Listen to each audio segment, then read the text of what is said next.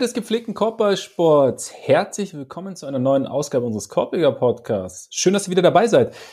Noch eine Woche gut ist es bis zum Play-In, aber schlauer sind wir halt irgendwie immer noch nicht. Das Chaos im Westen bleibt, also mittlerweile sind die Wolves am Strauche und die Lakers und die Pelicans pflügen. Pelicans natürlich ohne Zion, weil ist ja klar. Konstant, allerdings eher so im ungünstigen Sinn, sind die Mavs.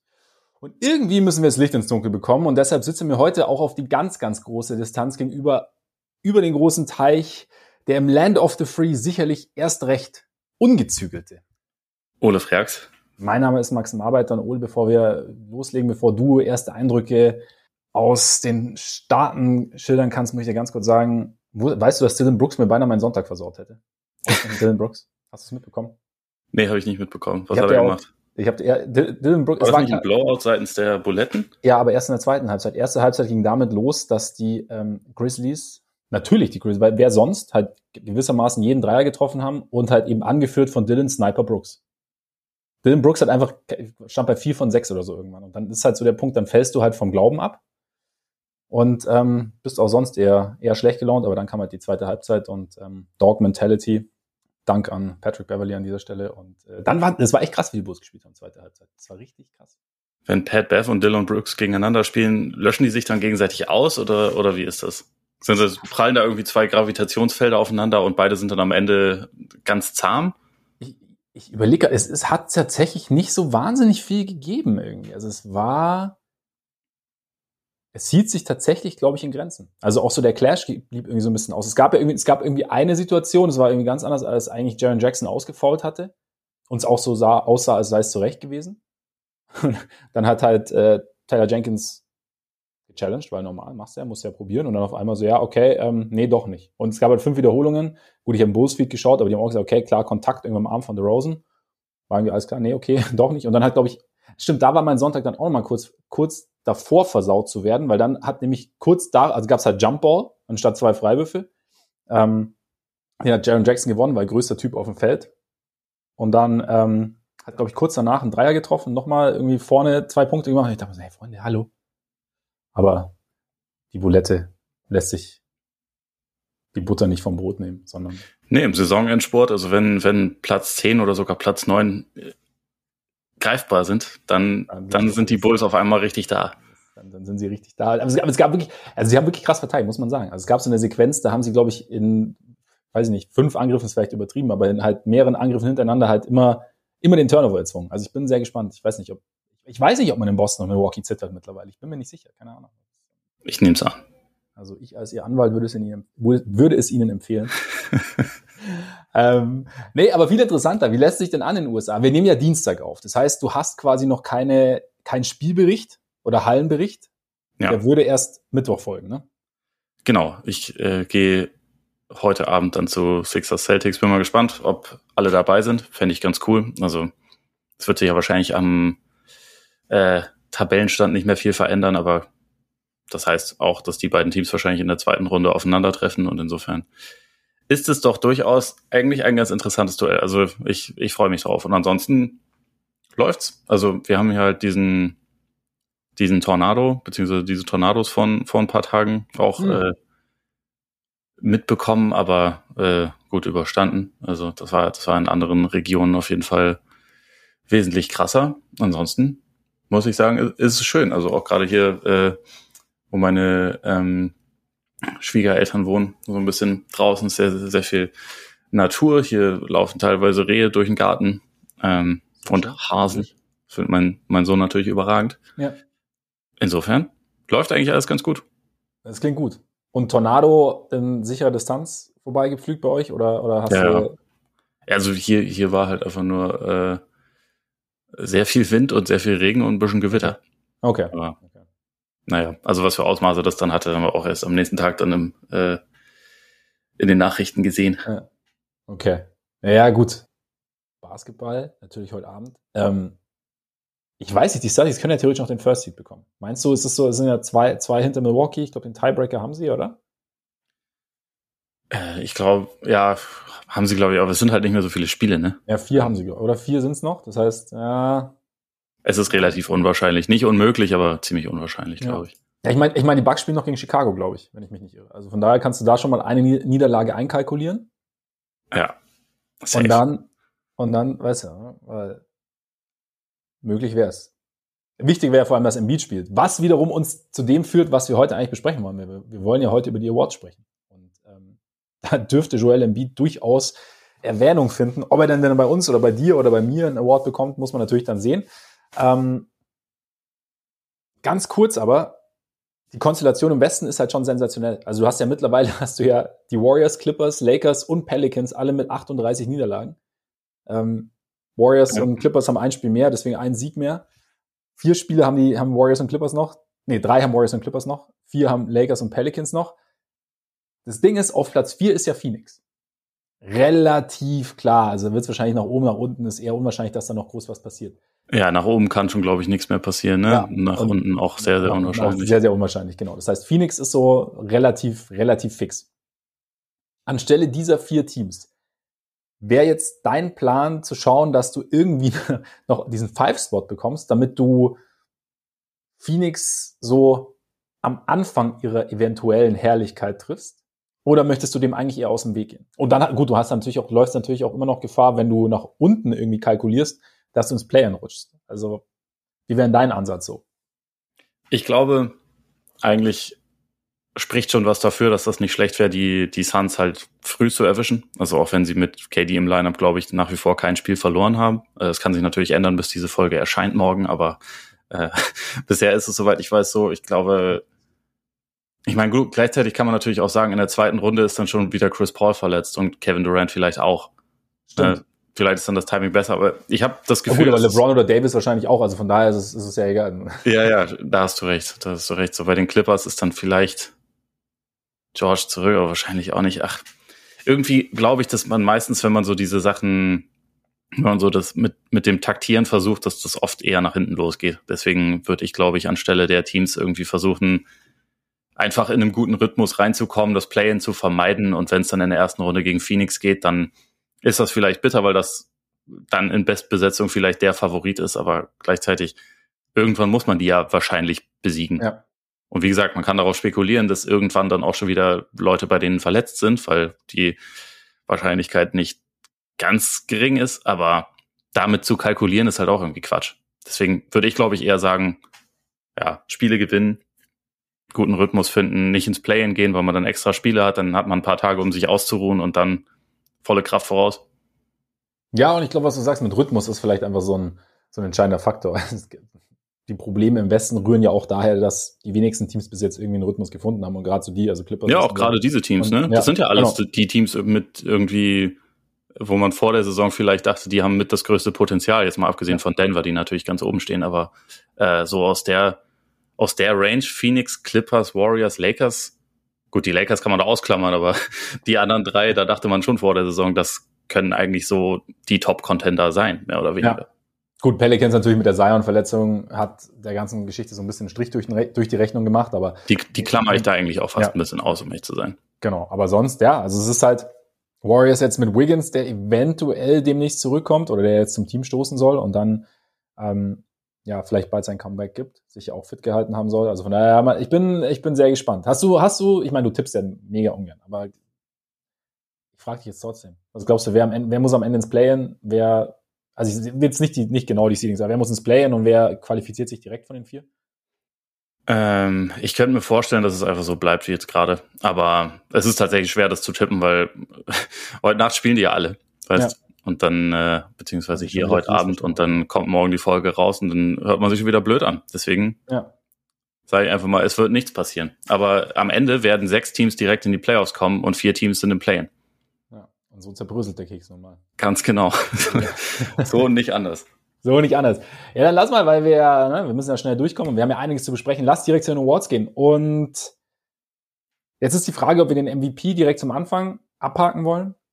Ob wir uns den Höhepunkt, ist es überhaupt noch ein Höhepunkt, nachdem wir gefühlt die ganze Saison immer wieder drüber sprechen, bis zum Ende auf, aufheben wollen? Ich glaube, wir haben eigentlich immer einen Anfang gepackt, oder? Ich kann es dir nicht sagen. Mir ist, mir ist es Wumpe, du darfst es entscheiden. Ja, dann lass gleich, lass gleich machen, weil ich, also man, ich glaube, wir haben ja unser beider Positionen und natürlich schwimmen die so ein bisschen hin und her, also im Verlaufe der Saison. Und dann, es gibt es passieren ja auch Dinge, die durchaus Einfluss nehmen, beziehungsweise Einfluss nehmen sollten. Deshalb wäre jetzt meine Frage, hat sich, seit wir das letzte Mal geredet haben, wir haben ja auch letzte Woche in der Folge, als wir unsere All-NBA-Teams benannt haben, haben wir natürlich auch zwangsweise die MVP-Diskussion so ein bisschen geführt, weil selbe Position und entsprechend würden wir den MVP auch ins First Team packen. Ähm, hat sich denn irgendwas groß verändert Bleibst du bei, bei deinem Jokic-Pick? Nimmst du Janis mit rein? Ist Embiid näher dran an Jokic? Hat Embiid Jokic überholt? Hat Jokic sich noch ein bisschen abgesetzt für dich? Wie ist der Stand, Herr Freaks? Ja, der Stand ist, dass ich äh, gestern, als ich das vorbereitet habe, auch wieder irgendwie sehr viel hin und her überlegt habe. Ich habe geguckt, ob ich doch noch mal einen, äh, einen stärkeren Case für Janis finde, der, also ich habe das ja schon öfter gesagt, ich finde das immer ein bisschen komisch, dass das häufig so als Zweikampf dargestellt wird. Mhm. Das hat mich letzte Saison auch schon komplett verwirrt. Also da war Janis für mich auch Platz zwei und nicht Platz drei. Ja, ähm, da habe ich ihn sogar noch vor Embiid gehabt und ja. ähm, von daher, ich finde, er gehört schon da auch mit rein, aber ich habe es nicht so richtig hinbekommen, einen, also jetzt den den Case für ihn zu machen, dass er vor den beiden anderen stehen muss. Also ich finde, er ist der beste Verteidiger aus dem Trio, so jedenfalls Day-to-Day. Embiid hat natürlich auch ein unfassbar hohes defensives Ceiling. Aber ich würde sagen, dass der im Vergleich zu Janis sich wahrscheinlich insgesamt ein paar mehr Pausen nimmt defensiv, was auch voll okay ist. Ähm, Janis spielt halt weniger als die anderen, ähm, also steht kürzer auf dem Feld. Ich glaube, er ist aus diesem Trio ist er der schwächste Offensivspieler, wobei man da natürlich auch sagen muss, das ist auf einem sehr, sehr hohen Niveau, wenn man ihn irgendwie da als schwachen Offensivspieler bezeichnet. Ja wenn man es auf pro 36 Minuten normiert, scoret er sogar ein bisschen mehr als Embiid, was ich auch äh, interessant finde. Spielt aber am wenigsten, ist auch auf jeden Fall, was die Effizienz angeht, ähm, relativ klar hinter den beiden anderen. Dafür ist er, ist er der beste Spieler overall, meiner Meinung nach. Ist auch der, best, der beste Spieler vom Team mit der besten Bilanz. Und äh, ich weiß nicht, irgendwie, ich glaube, wenn seine Saison um ein Prozent besser wäre, dann wäre er wahrscheinlich mein MVP. also so individuell. Aber ich weiß, für, für mich landet er jetzt auf Platz drei. Ähm, also ich bin, ich bin nicht dazu gekommen, ihn, ihn vor die anderen beiden zu setzen. Und was bei den, also bei denen ist es für mich eigentlich genauso wie letzte Woche geblieben. Ich habe jetzt nicht irgendwas Entscheidendes, also noch eine entscheidende Erkenntnis dazu gewonnen, die, die jetzt an meiner Position was verändert. Deswegen bin ich dabei gelandet, dass, dass äh, Jokic weiterhin auf Platz eins ist. Also einfach, weil er ist aus diesem Trio klar der schwächste Verteidiger, aber auch mit meiner Meinung nach relativ solidem Abstand der beste Offensivspieler.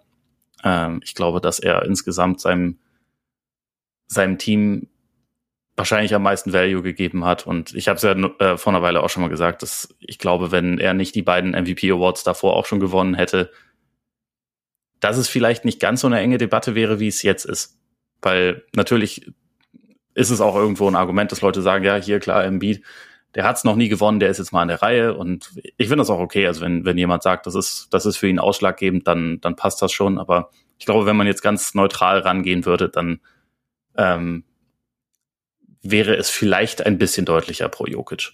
Und wie gesagt, ich habe ich hab viel überlegt, aber wenn ich, wenn ich versuche, da so objektiv wie möglich ranzugehen, dann, dann lande ich halt doch irgendwie immer wieder bei ihm. Mhm. Deswegen ist er ja, Platz eins dann Embiid, dann Janis, dann Tatum und bei Platz fünf auf dem Ballot bin ich dann schon wieder so ein bisschen lost, muss ich sagen. Also ich kann immer sagen, welche Namen ich da aufgeschrieben ja. habe. Da stehen Curry, SGA, Sabonis, Fox und Jimmy Butler. Äh, ich würde gerne Fox und Sabonis einfach zusammennehmen, so als, als Co-MVP Fünfter, aber wahrscheinlich ist es Curry in Wirklichkeit. Wahrscheinlich. Und bist so, wie wir haben ja 5 aus? Wir haben ja, wir haben ja letzte Woche äh, die Games Played Diskussion haben wir intensiv geführt so im Rahmen der, der All NBA Teams. Ist es, ist es für dich in dem Fall jetzt kein, kein Faktor, dass du sagst, also gut, ich meine, es ist ja auch nur das Ballot und am Ende, ob er jetzt, also, wird jetzt keiner mehr in ein paar Jahren drüber sprechen. Groß, dass Steph Curry halt noch Platz 5 gemacht hat oder so, aber ist es für dich so, also damit ist es nicht so ausschlaggebend wie jetzt ein All NBA Team, würde ich sagen. Ähm, ist es für dich jetzt in dem Fall, so mit den Spielen, die er mittlerweile gespielt hat, okay, einfach, dass er dann zum Beispiel vor, vor deinem großen Freund Shay irgendwie landet? Also der jetzt natürlich die Thunder nicht direkt auf den Playoff-Platz geführt hat, aber immerhin Platz 10 Play-in, sieht ganz gut aus. In dem Fall dann schlecht für die Mavs. Ähm, ist es für dich so ein Faktor, wäre es für dich ein Faktor zu sagen? Wir haben letzte Woche haben wir auch drüber gesprochen, du hattest Jay im First Team. Ja, und da bin ich mittlerweile auch noch wieder ein bisschen ins, ins Rätseln gekommen. Also, weil für mich sind es halt drei Kandidaten mit Curry, Doncic und, ja. und Shea, so für, für die First Team Guards. Und irgendwie hätte ich am meisten Lust, Luca da rauszunehmen. Warum? Ach, naja, weil, also. Meinst du, Teamerfolg ist nicht so, nicht so gegeben? Teamerfolg ist, aber ja, ist ja bei, bei Shea jetzt auch nicht, die, ich meine, die haben ein oh, Spiel mehr gewonnen. Ja gut, aber das, das eine ist ja so ein bisschen, kannst du sagen, was die Erwartungshaltung angeht. Das eine ist vielleicht überperformt, in Anführungszeichen. Uns nee, das, das stimmt, aber wenn wir fair rangehen wollen, dann muss man ja sagen, dann ist die Erwartungshaltung eigentlich egal, weil es geht ja nur darum, was, was hat jemand irgendwie geleistet. Und da würde ich halt ja, sagen. Aber schon ja auch im Kontext dessen, also, also in seinem im, im Kontext seines Teams. Also quasi mit, mit, den Mitspielern, die er hat. Also kein Lukas-Länder oder so, einfach nur so vom sind für dich, oder ganz ehrlich, sind die, sind die Mavs für dich ein besseres Team als OKC oder ist OKC ein besseres Team? Rund, also abgesehen von den beiden Stars jetzt, ein besseres Team? Oder wen würdest du stärker einschätzen, sagen wir es mal so? Das ist gar nicht mal so leicht zu beantworten. Weil ich finde, die Mavs, die haben offensiv natürlich ein höheres Ceiling, aber sind halt, finde ich, extrem unrund zusammengestellt. Ähm, und die Thunder, die sind halt extrem jung und normalerweise führt das nicht unbedingt dazu, dass, dass Teams irgendwie besonders erfolgreich spielen. Aber ich habe das Gefühl, die, die spielen mit einem etwas anderen Spirit so insgesamt und die sind halt, die haben halt eher überperformt und die Mavs haben eher unterperformt. Also das, das, genau, das würde ich auf jeden Fall so festhalten. Okay, sie hat halt quasi keine Bigs, das ändert sich dann nächste Saison, wenn, wenn, wenn Chat dabei ist. Aber ansonsten ist das schon, finde ich, ein etwas kohärenteres Team als die Mavs. Aber wie gesagt, gleichzeitig muss man natürlich sagen, dass die, dass die Mavs die enttäuschendere Spielzeit ähm, hinlegen. Aber die Frage ist halt einfach, was in dem Fall, was machen die Leute individuell? Und da ist, mhm. da würde ich halt auch sagen, Doncic ist offensiv natürlich ein absolutes Powerhouse. Also auch der, wahrscheinlich so abgesehen von, ja, wobei, nee, ganz, ganz so weit oben habe ich ihn nicht, weil, weil Curry meiner Meinung nach zum Beispiel besser ist. Aber äh, er ist wahrscheinlich so dass das Workhorse schlechthin, also der Spieler, der irgendwie am meisten schultern muss insgesamt, der das, der das ja auch macht und so. Und offensiv liefert er ja absolut ab. Es ist dann natürlich immer so ein bisschen die Frage, inwieweit Leute die offenen Würfe, die er her herausspielt, dann verwerten und äh, wie die Offense so insgesamt aussieht.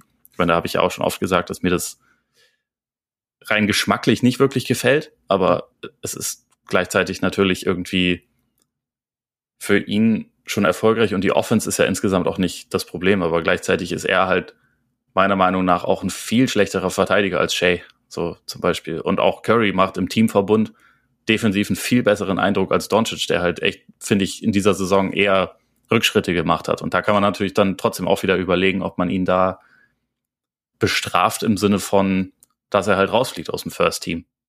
Ich weiß nicht, ob das zu revolutionär ist oder oder, oder, oder zu anti. Aber also ich bin mir da irgendwie immer noch nicht hundertprozentig sicher. Aber also ich habe ihn halt deswegen auf jeden Fall vom, vom MVP-Ballot runtergenommen, also aus der Top 5, weil ich finde, mhm. wenn du halt einen klar Losing Record hast und klar, offensiv bist du super, aber defensiv halt auch irgendwie, ja, einer der, einer der schwächeren und desinteressierteren Verteidiger der Liga, da muss man da halt, finde ich, schon Abstriche machen. Also ich finde, man kann als MVP-Kandidat schon defensiv herausgefordert sein und da halt nicht nicht elitär sein, wenn du halt dafür offensiv unfassbar gut ablieferst, aber das ist halt bei ihm schon häufig eher ein bisschen mehr Arbeitsverweigerung und das ist halt, das ist halt schon, finde ich, ein bisschen größeres Problem. Gerade mal sehr plakativ, wenn er sich nach jedem Drive oder nach vielen Drives beschwert und einfach vorne stehen bleibt, wenn es nicht passt. Und dann halt ja, das ist halt, das ist halt echt ein legitimes Legitim Problem, wenn du dein Team dann ständig in Unterzahl irgendwie verteidigen lässt, gerade in Transition, wo es eh schwieriger ist zu verteidigen. Ja, ja, genau, genau. Ich meine im Endeffekt, aber ich meine, wir werden ja später nochmal ganz kurz über die All-NBA-Teams sprechen. Aber na, also, wenn du, siehst du es jetzt für dich so, klar, es sind dann zwei unterschiedliche Awards quasi, aber siehst du es für dich so, wenn du Luca vom, vom MVP-Ballot sozusagen nimmst und Shea und Curry nicht, dass dann eigentlich das auch die beiden First-Team-Guards sein sollten?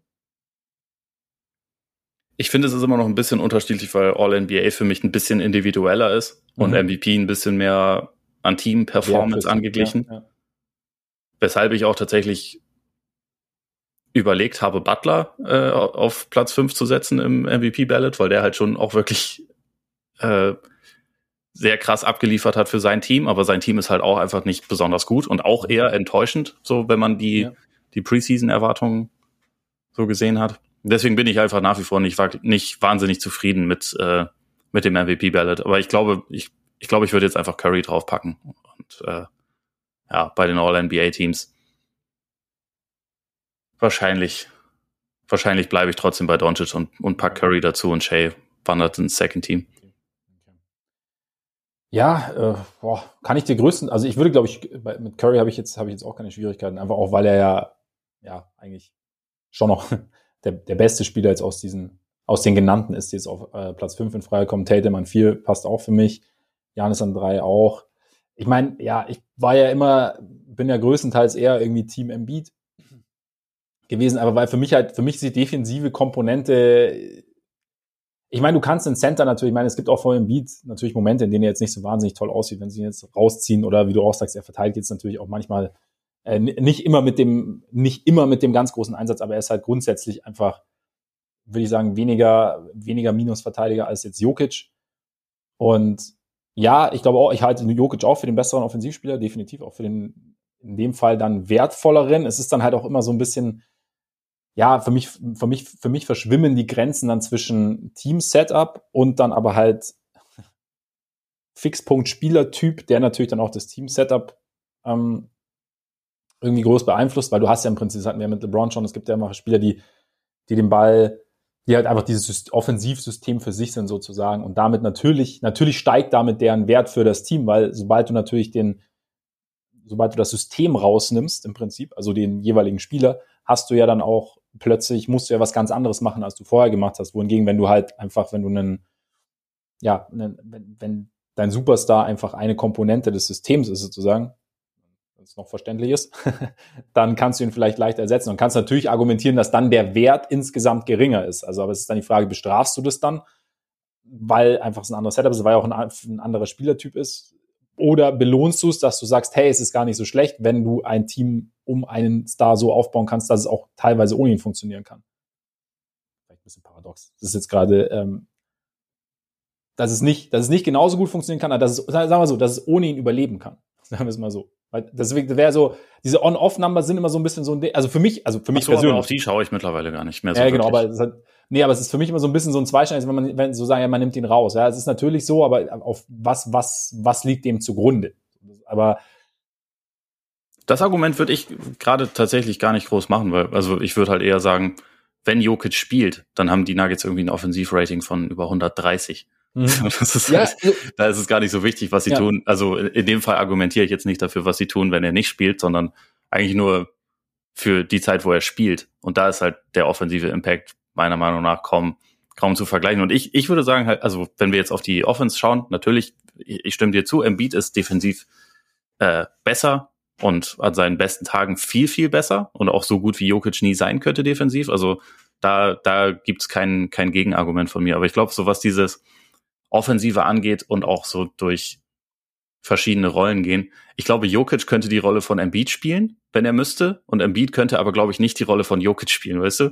Und das, das ist jetzt kein, ja, ja, das ist jetzt kein finales Argument irgendwie im MVP-Rennen. Aber ich, ich glaube halt, der, also Embiid ist ja schon auch ein System für sich. So, das ist ja schon. Auf eine, äh, ja, aber es ist halt, er hat trotz, er hat trotzdem mit James Harden einen sehr dominanten Spieler neben sich. Also, einen, also was heißt dominanten? Einen, also er leitet nicht so sehr das Spiel ein und schließt dann gleichzeitig ab, wie es jetzt, wie es jetzt Jokic tut. Also einfach, weil Jokic natürlich in seiner Position einzigartig ist, auch wenn Jokic weniger scoren muss, weniger oder weniger, weniger scoren muss, gar, wie du sagst, er könnte mehr scoren, aber so die, dieses Setup auch mit Murray, dass, dass Jokic halt quasi der Organisator des Spiels ist. Embiid ist ja nicht der Organisator, das meine ich.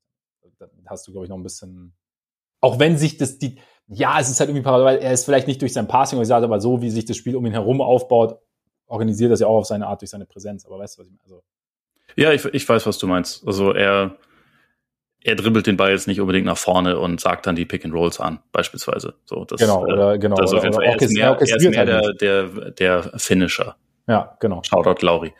Genau. Immer, immer notwendig und passend und überhaupt.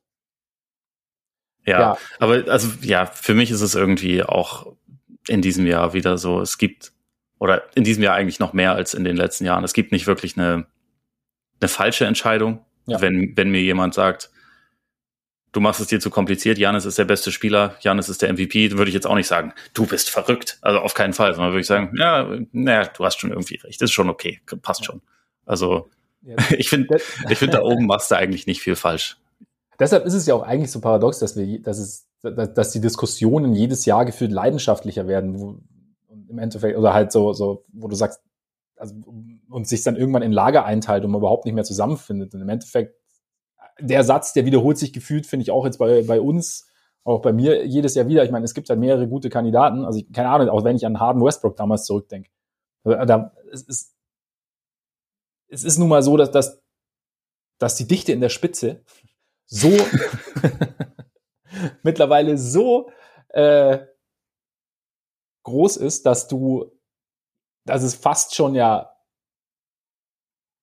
fast unlogisch wäre, fast komplizierter ist, dass da wirklich ein ganz, ganz klarer Kandidat ist, weil es einfach so viele gute Spieler gibt. Und dann finde ich es auch okay, wenn man halt einfach, wenn man sich nicht, nicht einig wird, weil, haben wir ja auch, habe ich auch schon mal gesagt, es ist halt dann doch bei allen Zahlen, die, die zur Verfügung stehen, bei allem, was man guckt, bei allem Bestreben, es so objektiv wie möglich zu machen, am Ende sind es halt doch noch subjektive Eindrücke, beziehungsweise ist es subjektiv, was, was stelle ich mehr heraus? Oder was ist mir persönlich wichtiger? Und wie gesagt, ich habe auch letzte Woche schon gesagt, für mich ist halt dieses Ding, was du vorhin auch angesprochen hast, im Beat hat es noch nicht gewonnen, war so nah dran und ist dieses Jahr wieder so nah dran, ist wieder so eine Entweder-Oder-Entscheidung. Ist für mich auch ausschlaggebend, mal zu sagen, okay, dann ne, gebe ich vielleicht ihm eher so ein Nicken als, als jetzt Jokic. Auch wenn es jetzt natürlich nicht, nichts Handfestes ist in dem Sinne. Ich werde dich dafür nicht verteufeln. Diesmal nicht. Diesmal nicht. Mal schauen, wie es beim nächsten aussieht. Und ja. damit können wir weiterziehen. Und nachdem ich jetzt gesagt habe, wir fangen mit dem MVP an, sagst du mir, womit wir weitermachen. Äh, sechs Moi. Aha. Who you got? Äh, ich habe Malcolm Brockton da vorne. Homer-Tipp oder was? Ja, ja, absolut. Ja. Äh, nee, also ich finde, es gibt eigentlich zwei richtig gute Kandidaten. Der zweite ist Emmanuel Quickly, das ist bei mir dann, das ist bei mir dann Platz zwei, äh, der defensiv echt auch eine verdammt starke Saison spielt. Also wenn man sich bei ihm so die äh, so diese On-Off-Ratings anguckt, ist es völlig verrückt. Also da sind die die Knicks eigentlich äh, mit ihm quasi ein absolutes Bollwerk und äh, also und Jalen Brunson ist so was defensives On-Off angeht, so mit der schlechteste Spieler der Liga. Also jedenfalls bei den bei den Guards ganz weit vorne. Ich glaube, das ist da da hat da auch ein bisschen Shooting Luck schon spielt da schon eine gewisse Rolle. Aber also Quickly ist halt auch wirklich sehr gut defensiv. Ähm, Gerade wie er irgendwie um, um Screens kommt. Ich finde, er hat mhm. sich da auch wirklich extrem verbessert und hat da auf jeden Fall einen sehr positiven Impact. Und er ist auch offensiv auf jeden Fall effizienter geworden, aber es ist eigentlich kein Vergleich zu Brockton, der die Liga lange bei der Dreierquote angeführt hat. Ich habe jetzt gerade gar nicht im Kopf, ob er immer noch auf Platz eins steht, aber er ist auf jeden Fall sehr weit vorne dabei. Ähm, und Brockton ist halt, finde ich, der, der ist jetzt nicht flashy, aber er ist halt, also er hat jetzt auch zum Beispiel nicht solche krassen Ausreißer nach oben wie jetzt jemand wie Malik Monk oder so, über den ich auch kurz nachgedacht hatte. Mhm. Den ich, äh, ich habe ihn auf Platz drei gesetzt, aber äh, ab da ist es, finde ich, auch nicht mehr so, nicht mehr ganz so wichtig. Also eigentlich sind es zwei richtig gute Kandidaten. Äh, aber ich finde, Brockton ist halt einfach so ein, so ein konstant guter Spieler, der halt einfach bei den, bei den Celtics dann irgendwie reinkommt, oft auch ein bisschen, bisschen Ruhe reinbringt, der irgendwie immer genau weiß, wie er zu seinen Spots kommt, der offensiv extrem wenig falsch macht und der ja defensiv auch wirklich nicht schlecht ist. Also wenn wir jetzt hier so die Debatte hätten, Quickly defensiv klar, positiver Impact und der andere ist so ein klassischer Six-Man-Gunner, der überhaupt nicht verteidigt, dann, dann hätte man auch sagen können, packe ich Quickly auf die Eins. Aber das ist ja bei Brockton wirklich nicht der Fall. Also der ist ja defensiv auch absolut solide, ähm, mindestens. Und insofern ist er da mein, mein Pick für die Nummer eins. Und sonst habe ich auf dem Ballot noch Powell und Portis stehen. Aber ja, wie gesagt, da ist es dann auch nicht mehr ganz so, mhm. ganz so entscheidend. Ich hatte auch noch irgendwie zehn weitere Namen, über die ich kurz nachgedacht hatte, aber wo ich jetzt auch bei keinem einen allzu leidenschaftlichen äh, Case für machen kann. Also wie, wie, wie sieht bei dir denn oben aus? Äh, ich habe Quickly tatsächlich vorne, was halt da so ein bisschen so ein so eine Überlegung dann ist, ist irgendwie, okay, er, er hat ja auch einige, einige Spiele als Starter gemacht und hat so diese, also einige seiner, seiner Scoring-Outbursts dann auch als Starter gehabt, die natürlich ja. dann nie schaden bei so einem Sixth Man of the Year Case, wenn du. Die aber eigentlich keine hast. Rolle spielen sollten, finde ja, ich. Ja, so, sollten, ja, ja, klar, aber es, ähm, wir sollten, wir, wir sollten auch in Sachen Klimaschutz schon weiter sein und äh, das ist das erste Thema im ja. ja, nein, aber ähm, sollte keine Rolle spielen, aber ja, und wie gesagt, sie sind als Starter passiert, deswegen vielleicht noch mehr, aber es ist ähm, ja, vielleicht ist er für mich dann tatsächlich aber auch so ein bisschen so dieser Prototyp des Sixth Man. Vielleicht, vielleicht spielen auch mit rein, dass das Brockton halt vielleicht weniger flashy ist, aber so, so der, die defensive Komponente plus dieser, dieser Boost, den er von der Bank bringen kann, ist, glaube ich, was, was ich auch, also was, was ich für mich jetzt für den Sixth Man sehr, sehr interessant ist. Also ich meine, wenn, wenn die Saison jetzt noch zehn Wochen gehen würde, ist Kobe White, vielleicht wäre Kobe White auch bald in der Verlosung, wenn er so spielt gegen Memphis. Weil er nämlich genau das, das bringt und ähm, Bälle klaut und so. Nein, aber ich habe Quickly deshalb vorne.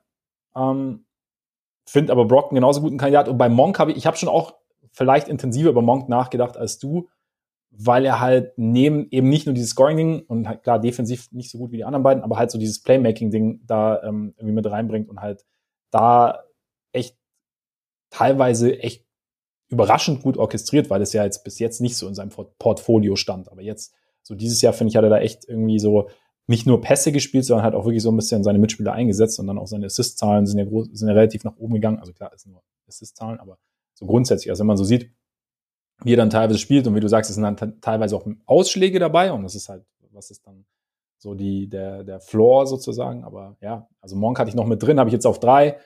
Portis habe ich auch mit drin, weil Portis halt, ja, Bobbele und Bobbele spielt, spielt eine sehr, also diese, diese Vielseitigkeit, die er halt von der Bank bringt als Big, ähm, kann Korb näher Rebounding, kannst du ein bisschen rausziehen, hat so, ne, ist halt die Verlässlichkeit.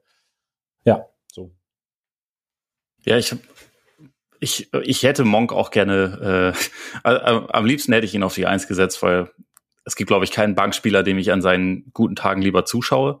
So einfach, weil der schon extrem explosiv ist und auch, also grundsätzlich halt dieses, dieses Tempo, mit dem die Kings dann häufig spielen und also auch so dieser, dieser Burst, den er dann nochmal bringt, wenn er reinkommt, das schaue ich mir schon auch extrem gerne an. Ich glaube, was hier, also der Kontrast zwischen ihm und Brockton, was so die Konstanz angeht, ist halt, ist ja. halt massiv, ne? Und bei Monk an seinen schlechten Tagen nimmst du ihn eigentlich kaum wahr oder halt nur durch, ja, durch, durch deinen Bricks.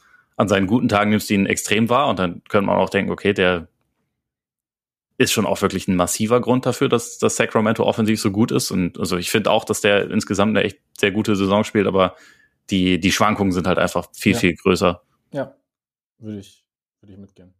Ich möchte noch ein paar Shoutouts verteilen, wenn Heile. ich die Leute schon mal aufgeschrieben habe.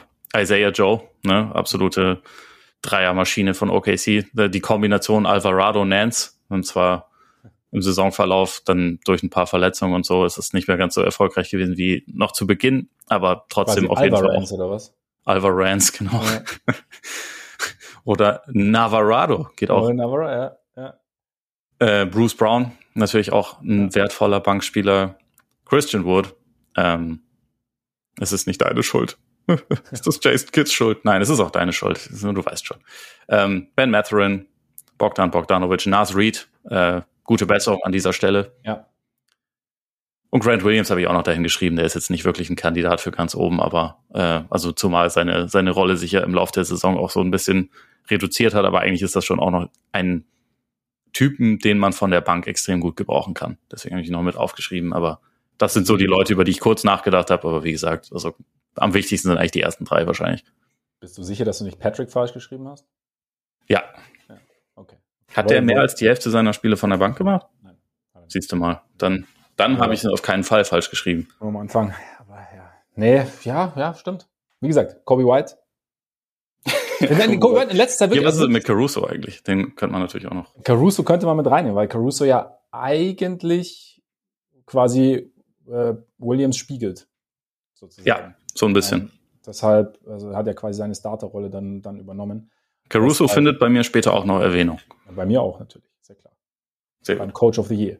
um, ähm, Nein, Caruso können wir auch nicht. Aber, nee, aber ich, ich, kurze, ich will kurz einen Shoutout an Kobe White tatsächlich loswerden, weil er halt so, so wie der sich jetzt im Laufe der Saison entwickelt hat, ähm, ist schon und, und damit halt einfach ein sehr explosiver Bankspieler geworden ist und Sixth Man geworden ist, der dir Scoring bringt, der sein Ballhandling verbessert hat, der ähm, sein Playmaking verbessert hat, der seine Defense verbessert hat. Also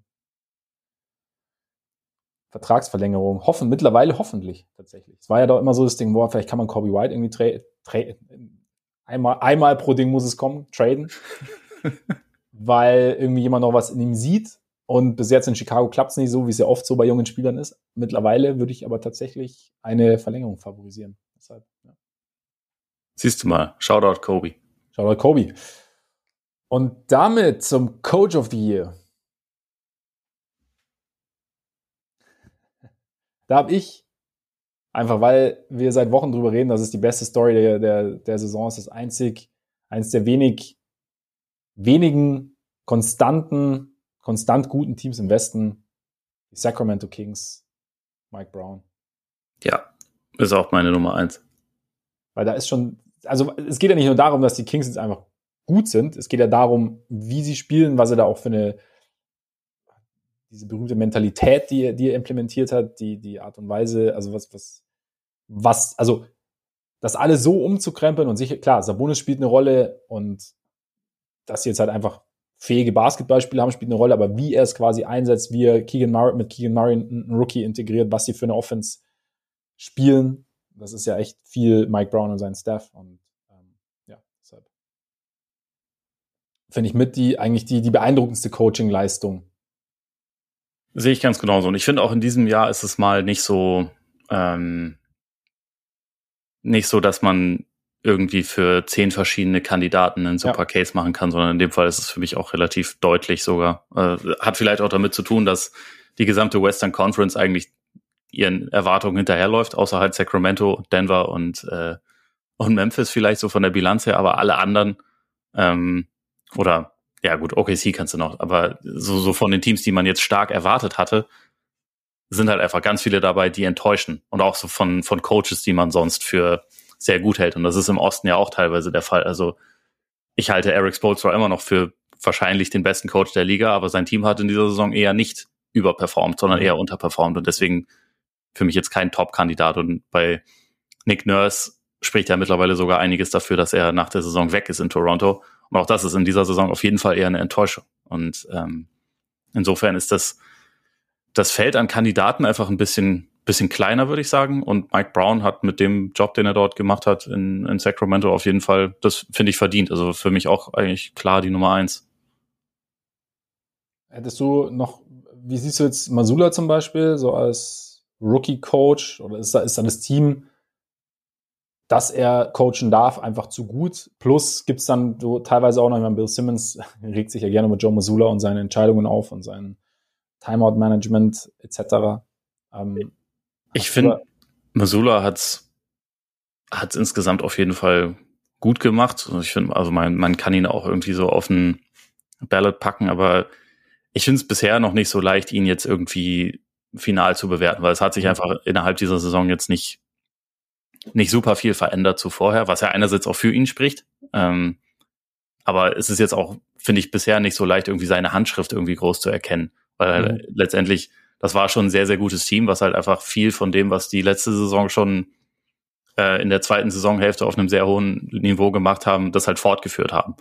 Ja. Und äh, klar, es gab Wackler, es gab auch, also ich meine, dieses Thema mit den, dass er keine Auszeiten nimmt und so, das, das kann einen in dem Moment, glaube ich, auch schon mal verwirren und der Umgang mit Derek White kann einen auch teilweise verwirren, also hat mich auch verwirrt, aber ähm, final bewerten oder oder nicht final, aber also etwas besser bewerten kann ich seinen Coaching-Job sowieso erst in den Playoffs. Also das ist halt momentan einfach, finde ich noch nicht so. Er, er hat jetzt halt einfach ein sehr gutes Team übernommen, hat äh, auf jeden Fall seinen Beitrag dazu geleistet, dass aus diesem sehr guten Team kein also nichts anderes geworden ist, sondern immer noch ein sehr gutes Team, das halt einfach geblieben ist. Aber äh, normalerweise wird halt bei dem, bei dem Award eher darauf geschaut, wer hat denn irgendwie eine große Veränderung mitgebracht oder so, oder wer hat äh, die Erwartungen übertroffen oder so. Und da würde ich jetzt nicht sagen, dass das, dass das bei den Celtics oder bei Joe Missoula irgendwie richtig krass der Fall ist, dass da irgendwelche Erwartungen übertroffen oder auch ähm, untertroffen wurden.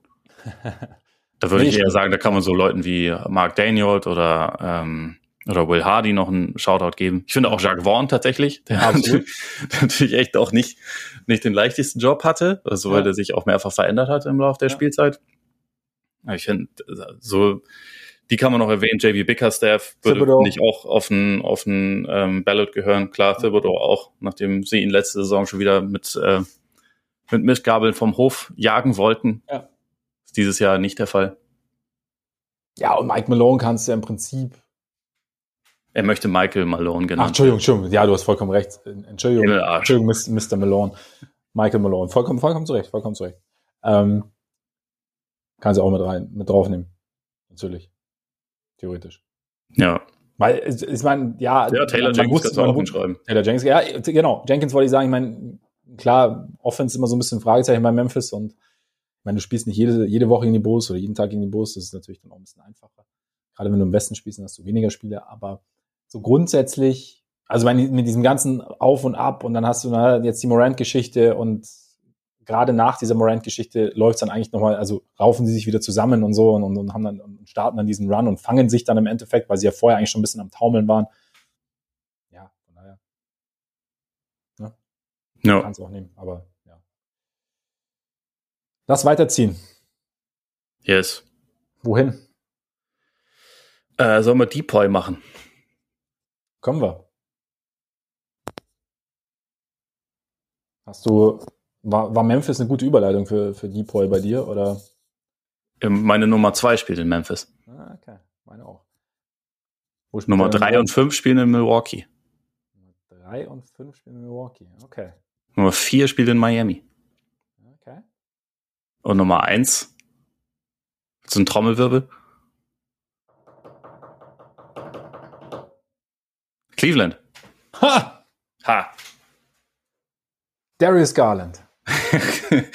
äh, Caris LeVert ist es geworden. Nein, Evan Mobley. Ich, Evan Mobley äh, ist deine Nummer eins. Krass, okay. Ja, ich habe eine Weile mit mir gerungen, weil normalerweise Leute in ihrem zweiten Jahr jetzt noch nicht solche Awards gewinnen. Aber wer macht denn irgendwie einen, wer hat, wer hat einen komplizierteren Job in der Defense und wer macht es so gut?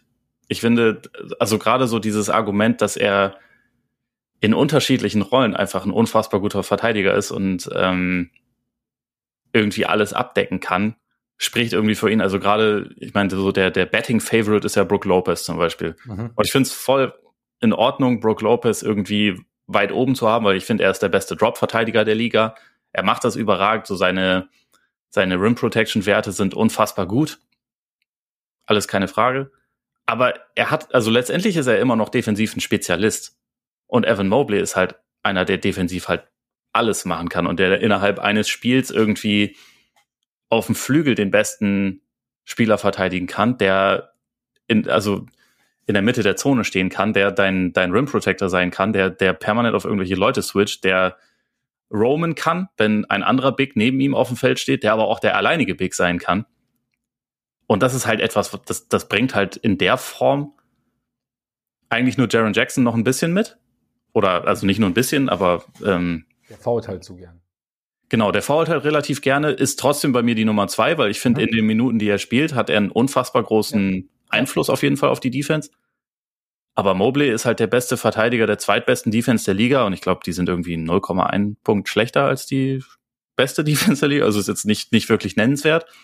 Ich finde diese, dieser Fakt, dass er halt einfach in allen möglichen verschiedenen Rollen so, so gut sein kann, spricht dann irgendwie für ihn und äh, finde es auch extrem spannend, wo das für ihn noch hingehen kann, weil er halt einfach jetzt schon auf, auf so einem krassen Level verteidigt, ähm, wo er körperlich noch nicht, der ist ja noch nicht quasi ausgereift, weißt mhm. du, also der, der wird ja noch kräftiger werden und so und dann sind, ist er in manchen Facetten vielleicht sogar noch besser, aber jetzt schon ist das wie gesagt, für mich so der, der wertvollste Verteidiger der Liga.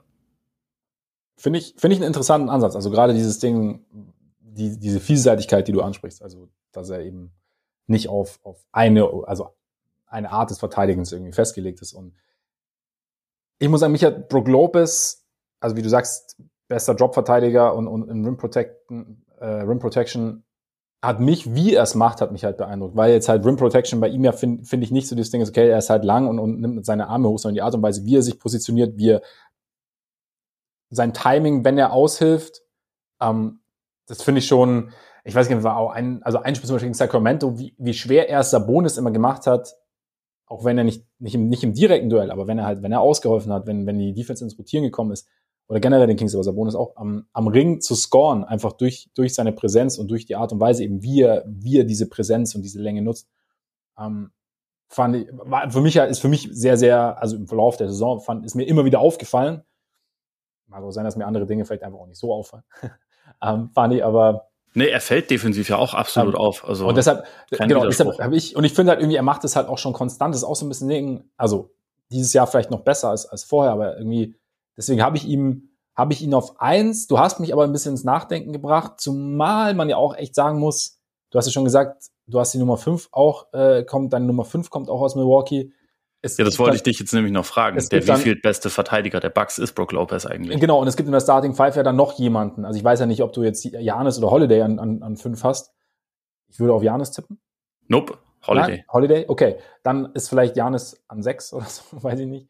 Aber auf jeden Fall auch in der Top Ten. genau, also du hast, du hast, du, du hast, du hast eigentlich drei potenzielle First, All-Defensive First-Teamer in deiner Starting Five.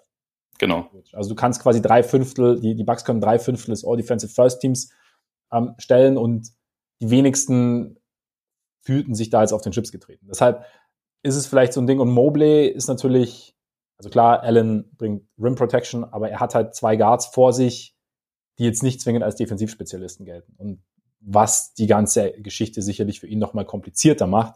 Und wenn man so drüber nachdenkt, ja, ist durchaus möglich, gerade wie wenn du, gerade wenn man bei, bei Jackson mit einbezieht, dass er es ja ähnlich, dass er vielleicht einen ähnlichen Aufgabenbereich hat, vielleicht vielleicht ein besserer Rim, Rim Protector ist, gleichzeitig aber halt immer diese Foul-Probleme hat. So. Und dann, ähm, ja, vielleicht kann man Mobley an, an einsetzen. Und wie gesagt, es ist für kommt vielleicht auch da, dass ich vielleicht mehr, ein bisschen mehr Bugs als Cavs gesehen habe und dadurch ist es ja auch mal so ein Ding, es ist ja dann irgendwie auch alles über den Verlauf der Saison ein bisschen selektiv, gerade bei mir, wie viel Spiele ich dann von, von den jeweiligen Teams sehen kann und so. Ähm, deshalb ja, ist mir, ist mir Lopez ein bisschen mehr aufgefallen, deswegen hatte ich Lopez. Also wie gesagt, es hat mich ja teilweise sehr beeindruckt, dass es halt nicht so dieses Ding ist, okay, das ist halt ein großer Dude, deswegen ist es schwer, gegen den am Ring zu scoren, sondern es ist halt, da ist halt sehr, sehr viel, er macht halt das an Skill wett, was Janis offensiv fehlt. So, das ist halt eigentlich ganz. Ja, ja, absolut. Also ich finde, so die Bucks Team Defense ist halt einfach unfassbar gut. Ja. Und also ich finde, Lopez hat deswegen auch de, das perfekte Konstrukt um ihn, um ihn herum, um das seine stimmt. Stärken bestmöglich einzusetzen. Aber trotzdem macht er das halt auch einfach unfassbar gut. Also es wäre jetzt auch Quatsch, dann zu sagen, das ist ja ein bisschen wie beim MVP, wenn der halt gute Mitspieler hat, zu sagen, ja gut, aber dann kann er ja gar nicht so wertvoll sein, weil das wird ja auch davon ja, getragen. Ja, genau. Das ist, finde ich, bei, bei Lopez jetzt nicht unbedingt der Fall, aber gleichzeitig denke ich mir halt schon, Mobley kannst du in jedes Team der Welt reinsetzen und er ist dort ja. ein krass positiver Einfluss auf die Defense, weil er halt einfach so viele, so viel Verschiedenes machen kann. Und bei Lopez, der muss halt, glaub, also eigentlich schon Drop spielen, mehr oder weniger. Und natürlich profitiert er auch sehr davon, dass er den besten Guard-Verteidiger der Liga in seinem Team hat, plus noch Javon Carter, der auch nicht so schlecht ist. Ja. Dazu halt den athletischen Überfreak und Helikopter in, äh, in Janis, der halt auch permanent von überall Leute einschüchtern kann, noch äh, zusätzlich und der dir natürlich bei deinem bei deinem Job auch noch irgendwie mithilft. Und ja. das ist alles nicht, nicht etwas, was jetzt ihm irgendwie Minuspunkte einbringt. Aber ich denke, also für mich geht es mehr darum zu sagen, das, was Mobley macht, beeindruckt mich persönlich einfach noch mhm, mehr, weil es ja, ja. Weil's irgendwie innerhalb eines Spiels oder teilweise eines Viertels kann der halt acht verschiedene Rollen übernehmen. Und das, das kann, glaube ich, so, das kann Bam, glaube ich, noch. Deswegen ist er bei mir auch auf Platz vier. Mhm. Ähm, und bei, also Jaren kann auf jeden Fall auch einiges davon, aber also ich glaube, dass jemand das wirklich schon so, so konstant macht, da, da springt mir Mobley einfach immer noch mhm. am, am meisten ins Auge. Eine Frage hätte ich noch. Ja. Ähm, hast du über Anthony Davis nachgedacht? Ehrlich gesagt nicht, weil ich irgendwie, also wir haben beim, beim, beim Third Team oder beziehungsweise wir haben bei den All-NBA-Teams letztes Jahr so, äh, letztes Jahr, letzte Woche ein bisschen drüber gesprochen und im Endeffekt fällt Davis bei mich aufgrund der, bei mir, bei mich, bei mir aufgrund der Verletzungszeiten so ein bisschen raus, weil Jackson ja auch eine Zeit lang raus war. Aber irgendwie Davis hat mehr Minuten gespielt als Jaron. Das hat mich äh, schockiert, als ich es genau, genau. gesehen so. habe, aber ist so. Und, und deshalb, aber das genau, das ist jetzt, deswegen ist es kein, kein Grund gegen Davis, sondern es ist der Grund, weshalb Davis bei mir nicht so präsent ist, tatsächlich. Weil ich, weil in meiner, ich glaube, es ist auch so diese Wahrnehmung, ja, der spielt ja eh nie, wobei es gar nicht stimmt. Meine letzter Zeit, die letzten, ja, eigentlich seit der LeBron-Verletzung ist er halt einfach wieder biestig unterwegs. Also Ja. muss, man, muss man ganz klar so sagen. Und wenn er halt, wenn er verteidigt, ist es halt schon eklig. Ja. Also, Also ich, ich hatte mir das dann auch nochmal angeguckt, also gerade im, im Vergleich mit, mit Jackson, so in den Minuten, die Davis spielt, erlauben die Lakers 110,9 Punkte pro 100 Ballbesitzen. Das wäre minimal besser als die beste Defense der NBA, stand jetzt, aber das kannst du natürlich bei jedem der anderen Kandidaten auch so machen. Also bei Jaron Jackson zum Beispiel ist es nochmal deutlich besser und so. Ähm, insofern, er hat es jetzt bei mir auch nicht ganz reingeschafft, aber ich, also so wie der jetzt auch über die letzten Wochen wieder gespielt hat, muss ich immer. sagen, bei den All-NBA-Teams komme ich dann doch wieder nicht um ihn herum. Aber Ja. beim Defensive Player of the Year äh, hat er es nicht in die Top 5 geschafft. Nicht ganz. War aber nicht so weit weg. Also Top 10 hätte ich ihn schon. aber wer wäre bei dir in einem, in einem der beiden Defensive Teams? Oder wer ist es aufgrund der, nee, weil er Center spielt. und Struktur da ist halt genau. also Ja. Lopez und ähm, läuft da ja auch noch rum. ja, Aber lass uns die All-Defensive Teams dann Genau. vielleicht einfach kurz machen, oder? Also im First Team hätte ich äh, Drew natürlich, Ja. Derek White, mhm. ähm, hätte ich OG Anunoby und Evan Mobley Mhm. auf den Forward Positiones und dann Mhm. Jaron Jackson. Mhm. Second Team Guards fand ich interessant, aber es wird dich sehr erfreuen, dass ich da Alex Caruso stehen habe. Ähm, recht. beim zweiten Guard bin ich mir wirklich nicht so ganz sicher. Ich habe aber Emmanuel Quickly hingeschrieben. Okay. Ähm, da kannst du mir gerne, gerne helfen und sagen, wer, wer da stattdessen stehen soll. Äh, ich habe ehrlich gesagt, äh, ich habe mich bei den Guards auch genauso schwer getan. Ich hatte tatsächlich ein bisschen geschummelt und hatte ähm, Anunobi ins Second Team gepackt. Und äh, Als Guard dann, oder als was? Guard, ja, aber es ist Das ist, das ist, das ist wirklich Hardcore-Schummeln. das ist Hardcore-Schummeln, das kannst du eigentlich nicht bringen. Nee, finde ich auch, finde ich auch mittlerweile, wenn ich so drüber nachdenke, finde ich das auch als, als Das ist ja fast schon frivol. Ja, finde ich das nicht in Ordnung. hm. Ist gar nicht mehr so einfach, ne? Also Nee. ich hatte noch kurz über Caldwell Pope nachgedacht, aber ist für mich jetzt defensiv auch nicht, nicht, ähm, ne, ich würde schon sagen, Das dass ist er, dass er ein Guard ist, ja. aber ich finde, er sticht nicht so, so Mhm. krass heraus, dass man es jetzt irgendwie glaubhaft verargumentieren könnte. Um, um, um noch einen von den Bugs mit reinzubringen. Ja, ich, ich glaube, drei Bucks sind für mich die Grenze. Irgendwann, Ja. irgendwann reicht's auch mit Ja. denen. Ich meine, die Anthony Melton hatte ich auch noch kurz überlegt, aber eigentlich auch nicht richtig doll. Also ich finde da, äh, Quickly hat mich da schon ein bisschen mehr beeindruckt. Ich habe zu wenig Hawks gesehen, um jetzt Murray wirklich einschätzen zu können dieses Jahr. Potenziell natürlich schon mit rein, aber Ja. Ja, überzeugt mich alles nicht wahnsinnig doll. Ja. Aber über Ja, Murray kann ich nochmal nachdenken. ja, dann ist Quickly doch, äh, doch ziemlich gut eigentlich. Dann lassen wir ihn da erstmal stehen. Ja. Und dann von den letzten drei Positionen, also Janis und Lopez und äh, Jaden McDaniels habe ich noch als, als äh, letzten Forward mit reingenommen. Du hast quasi, sagen wir mal kurz deine, du hast Holiday, White, Ananobi, Moby und Jackson im First. Jo. White, Quickly, Nee, Caruso quickly. Äh, Caruso Quickly, Entschuldigung. Ich habe nämlich White im Second und Caruso im First, da war ein bisschen Homer-Ding. Ja, Ähm. das kann man wohl sagen. aber, aber, Caruso, ist, also als, als Guard-Verteidiger, Point-of-Attack-Defender, Screen-Navigator ist das schon brutal. er ist sehr gut. Ich, und die, Bo und die Bulls zu. haben noch dazu eine brutale Defense seit Wochen.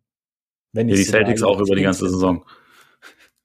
Aber nicht so gut. Ne, aber nicht so. Gab es da nicht Momente, in denen es, in denen man sich gefragt hat, wo ist dieses, dieses Bollwerk der, letzten Saison hin? Also, Maximilian, ne? Boston hat die viertbeste Defense der Liga, Chicago hat die fünftbeste Defense der Liga. Ja. Das liegt aber, das liegt aber vielleicht an den Mitspielern von Caruso und nicht an Caruso. Das behauptest du jetzt. Das Naja. habe ich nicht gesagt. Naja, jetzt, also, ich, jetzt ich, ganz- bin, ich bin großer also ganz, Vooch-Fan. also ganz kurz, wenn du natürlich, wenn du natürlich, ich finde das, ich finde es nicht okay, dass du Vooch immer wieder so runter machst. Nein, aber ich, ich, ich mache Wutsch ja nicht runter. Ich, ich, ich stelle ich stell nur mal in Raum, dass, dass ein Lineup aus, jetzt sagen wir mal White, Tatum, Brown, Horford Williams oder vielleicht auch noch Smart dazu, statt Williams, wenn Williams mal wieder verletzt ist.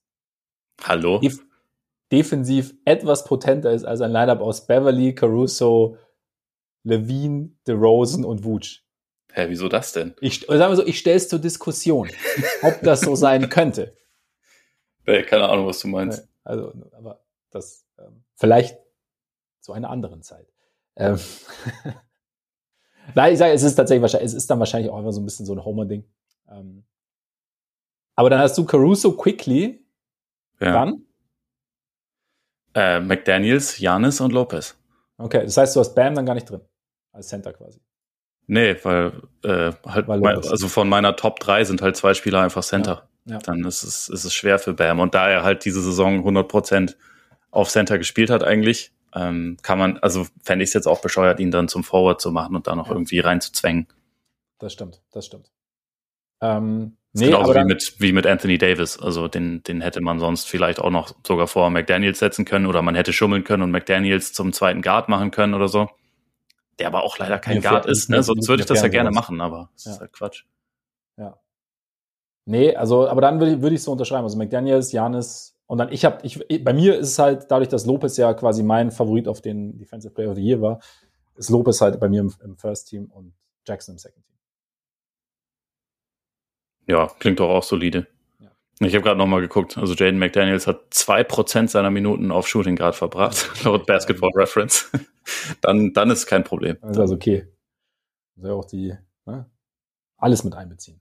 Ja.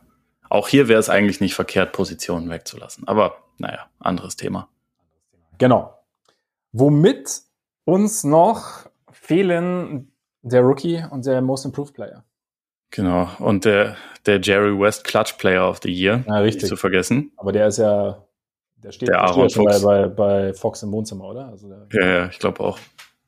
Das, Ja. das ist auf jeden Fall klar. Und beim Executive habe ich auch nur zwei Namen. Und das ist sowieso egal, weil die Executives das ja gegenseitig wählen. Ähm, das ist ja nicht auf dem normalen Ballot. Und deswegen wird es wahrscheinlich nicht Danny Ainge, weil die Leute ihn nicht mögen. Ja. Äh, sondern wahrscheinlich wird es Kobe Altman, weil er äh, ja, Donny geholt hat. Könnte, könnte gut sein, ja. Und damit das Team auch deutlich besser gemacht hat. Ich überlege jetzt gerade, ob ich wüsste jetzt auch nicht, wer da noch, wer da noch mit reinkommt. Das ist natürlich ähm, Präsident Brad natürlich, weil er Präsident Malcolm Brockton geholt hat. ja, genau. Wenn, also ich meine, es gab halt einen richtig großen Move, der richtig gut funktioniert hat letzte Saison. Und das war halt Donovan Mitchell zu holen. Executive ist immer so ein Ding. Ja, weil es halt, also normaler, ein Team wird halt in der Regel nicht innerhalb von einer Offseason oder Genau. so gebaut, sondern meistens über ein paar Jahre. Also idealerweise. Genau, das, das wäre der Optimalfall. Und dann bist du, meine, es, ist, es gibt ja auch teilweise, dass dann quasi ein Executive oder ein Front Office belohnt wird, wenn halt, wenn sich dann der Erfolg einstellt. Also Grizzlies war ja, glaube ich, letztes Jahr, oder? Ja. Also war es ja quasi so dieser Prozess, aber ja. Ähm, weil du Danny Ainge schon angesprochen hast, sollen wir MIP machen? Ja. Da habe ich nämlich für mich ziemlich klar eigentlich den Finisher. Ich habe ihn auch auf Nummer eins. Weil, ja, Ich nehme es auch schon mal vorweg. Ich habe Shay auch überhaupt nicht auf dem Ballot, weil ich irgendwie dieses Leute waren schon echt gut und sind jetzt Ja. noch ein bisschen oder also noch ein ganzes Stück besser geworden. Äh, ist auch beeindruckend, aber ich finde irgendwie das interessanter, wenn Leute ihre Rollen wirklich verändern durch Leistungssprünge oder auch dadurch, dass sie teilweise natürlich auch einfach anders eingesetzt werden und so, aber das trifft halt bei Markanen auf jeden Fall zu. Der war letzte Saison ein vernünftiger Rollenspieler in Cleveland und ist in dieser Saison auch ein All-NBA-Kandidat einfach. Also absolut. das ist einfach, finde ich, nochmal ein ziemlich, ziemlich krasser anderer Sprung. Ja, und wie gesagt, also auch nach der Zeit. Also ich habe es ja letzte Woche beim All-NBA-Team auch schon gesagt. Also die Bulls hatten ja Probleme, einen Trade-Partner oder Interessenten für ihn zu finden, als es äh, darum ging, dass er nicht, nicht verlängert wird ähm, oder, dass sie, oder dass sie ihn nicht halten wollen, so rum. Und ja, mittlerweile, also und dann ein Jahr Cleveland Rollenspieler und jetzt halt in Utah tragend und was war dieser Rekord? Wie viel, wie viel Dunks und wie viel Dreier in einer Saison hat er jetzt irgendwie gegen, gegen Brooklyn? Hat er irgendwie so ein erster Spieler mit X Dunks. Also solche Sachen musst du dir aufschreiben. Da kannst du nicht davon ausgehen, dass ich das alles auswendig Du weiß. bist, du bist, du bist doch mein Lexikon eigentlich. Ja, ja. Gehe ich mal davon aus. Ähm, Ja, ich habe es mir nicht aufgeschrieben, auf jeden Fall hat er einen Rekord aufgestellt. Wäre jetzt nicht ausschlaggebend in dem Fall für mich, aber den Sprung finde weil der, der Sprung halt auch überraschend kam einfach. Also bei Shay zum Beispiel, wenn du, wenn du ihn ansprichst, finde ich auch, das klingt dann immer so, hey, da, aber der Sprung zum Star oder zum Superstar, ja. Aber irgendwie ist halt auch ein junger Spieler, der halt stetig besser geworden ist und dem man ja auch schon dieses Potenzial zugesprochen hatte in der Vergangenheit. Deshalb, ja. Und er war einfach auch schon echt gut. Also er ja, war letzte ja. Saison noch kein All-NBA-Kandidat, das nicht, aber äh, er war einfach schon sehr gut. Aber also, welche Spieler hast du sonst noch da in der Top 5 stehen? Ich habe Claxton noch mit drin. Ja, ist auch bei mir. Ähm, ich habe Bol Bol noch mit drin, aber da ist natürlich auch halt einfach mehr, mehr Spielzeit bekommen und ich habe tatsächlich nur vier Spieler. Ich habe Shay mit reingenommen, aber ähm, an vier. Okay, ja, die beiden habe ich nicht. Ich habe noch äh, Quigley, äh, Michael Bridges, der mhm also auch nicht erst seit dem Wechsel nach Brooklyn mehr gemacht hat, mhm. offensiv, als, mhm. als letztes Jahr. Ich finde, dass er insgesamt dafür defensiv ein kleines bisschen weniger abgeliefert hat als im Jahr davor, aber dafür offensiv halt einfach sich äh, mehr getraut hat, auch mhm. mehr machen durfte und so, gerade so als, als Ballhändler. Und ich meine, seitdem er in Brooklyn ist, natürlich sowieso auch als, als Volume-Scorer einfach. Also ich finde, das, das ist auf jeden Fall auch nochmal ein signifikanter Sprung. Und ich habe Kevin Hörter auch noch mit aufgeschrieben. Also ah, okay. ja. Ähm, da ist es vielleicht auch ein bisschen mehr noch eine Funktion von, dass er in Atlanta einfach sehr limitiert eingesetzt wurde und man halt einfach nicht alles sehen konnte, was er kann und was mhm. er was, was er irgendwie in der Offense irgendwie einbringen kann, das, das war ja schon sehr, sehr reduziert. Also da war viel einfach irgendwie Spot-Up-Shooter und in Sacramento, also es lebt halt voll durch seine Bewegung. Ähm, damit bereichert er die Offense halt total. Wahrscheinlich konnte er das vorher auch schon, aber er zeigt es halt in dieser Saison und deswegen ich sagen, irgendwie unten auf dem Zettel kann man ihn da auch mitpacken. Ja, klingt, klingt plausibel. Bleiben noch die Rookies und das ist irgendwie nicht so mein Award, weil ich halt echt bei begrenzter Zeit die, die, die unteren Teams eher weniger verfolge, wo sich gute, gute Teams, äh, gute Teams, gute Rookies oder interessante Rookies irgendwie tummeln. Wir haben ja schon vor kurzem mal, wir hatten ja beim Patreon Mailback, übrigens patreon.com slash Korpiger Podcast, Korpiger mit. der, der, der allerspäteste Patreon-Shoutout aller Zeiten. Wir hatten vor kurzem schon den spätesten, aber jetzt der allerspäteste. Ja. Da hatten wir vor kurzem ein Mailback, da ging es, glaube ich, schon darum, ob ähm, Banquero weiterhin Nummer eins ist oder nicht. Du ich habe seitdem noch mal deutlich mehr darüber nachgedacht. Ja, eben, das, und das war jetzt gerade, da, darauf zieht meine Frage ab. Wie sieht's denn, wie sieht's mittlerweile aus? Ich weiß es doch auch nicht, um ehrlich zu sein. Also. Hat sich Nachdenken ja gelohnt. ja, so. Es gibt Faktoren, die für Banquero sprechen. Also Counting Sets natürlich. auch dieser Fakt, dass er von Tag eins an eigentlich NBA-ready war und einfach ein 20-Punkte-Scorer war, auch äh, insgesamt auf jeden Fall mehr, mehr Double Teams gezogen hat als alle anderen Rookies zusammen wahrscheinlich. Ähm, und halt einfach ja von, von Tag eins an jemand, der irgendwie gefürchtet und respektiert werden musste. Und ich finde, in, insofern hebt er sich schon auch ab von allen anderen Spielern im, im Jahrgang. Also das auf jeden Fall. Und, und gleichzeitig, wenn man sich dann so ein bisschen auch Effizienz anguckt und solche Sachen, dann kann man schon auch relativ easy ein Argument für Jalen Williams machen, der mhm. ähm, also seinem All-Star-Break sowieso einfach besser ist, muss man glaube ich sagen. Also weil auch mhm. seine Rolle gewachsen ist und ich glaube jetzt seinem All-Star-Break macht er sogar auch mehr Punkte als Banquero und ist äh, defensiv meiner Meinung nach ähm, besser einzuschätzen, macht äh, und also er leistet halt einen sehr, sehr positiven Beitrag in einem, in einem guten Team. Also ja. er ist ein bisschen langsamer reingekommen in die Saison und insgesamt macht er auf jeden Fall weniger Punkte als Banquero, aber es ist halt ein bisschen, glaube ich, die Frage, wie man das definiert, weil ich glaube, so von, von A bis Z war Banquero, also von Saisonanfang bis Saisonende war Banquero wahrscheinlich der, der, so der beeindruckendste Rookie und auch der, wo man denkt, der hat wahrscheinlich das größte, das größte Potenzial. Mhm. Aber wenn es darum geht, wer jetzt gerade der beste Spieler ist und irgendwie der kompletteste Spieler ist, dann bin ich halt eher bei Jalen Williams. Okay. Und äh, deswegen, da, da musst du mir das jetzt einfach mal sagen. Wie, wie definiert man das denn jetzt am besten?